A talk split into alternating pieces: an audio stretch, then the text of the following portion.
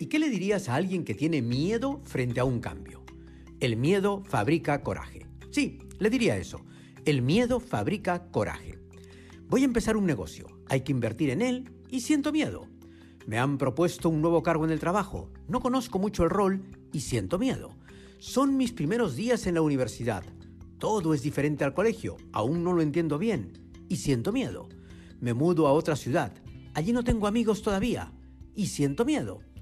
Puedo seguir describiendo situaciones que todos ya hemos vivido o vamos a vivir. Es que frente a todo cambio hay incertidumbre. La incertidumbre genera miedo y el miedo ansiedad que puede terminar en estrés.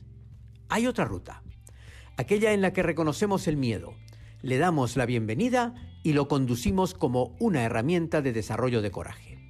Esta segunda ruta requiere tres pasos.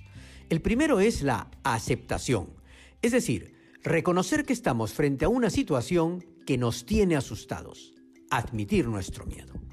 El segundo, la conversación, es decir, hablar sobre el miedo que sentimos, no tener miedo a decir que tenemos miedo. Esta fase tiene el mismo efecto que encender la luz para desaparecer las sombras de la noche. Cuando hablamos del miedo, empezamos a perderle miedo.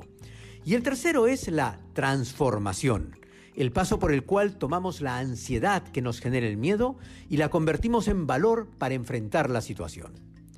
María Luisa recibió la noticia de un cáncer. Inmediatamente, miedo. Por sus hijos, por su esposo, por ella misma pero admitió su miedo y empezó a hablar sobre él. Comentaba que le daba miedo el proceso, los eventuales dolores, el esfuerzo económico y el posible desenlace fatal. Lloraba mucho mientras admitía sus miedos. De pronto se cansó del miedo y lo convirtió en coraje para enfrentar cada momento en su momento.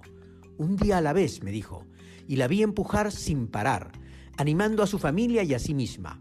Finalmente, no le ganó a la enfermedad pero les aseguro que la transitó de la manera más humana y suave posible, sin angustias y con confianza. Muchos conocemos algún otro caso como el de María Luisa. Algunos los hemos vivido en primera persona, pero aún así, cada nueva situación incierta nos genera un nuevo asalto de miedo. Otra vez esa sensación de estómago vacío que reconocemos pero que no queremos admitir. No te enfrentes al miedo como quien quiere ir contra una ola en el mar. Súbete a la ola del miedo y aprovecha su energía a tu favor. Si lo haces así, descubrirás cómo el miedo fabrica coraje.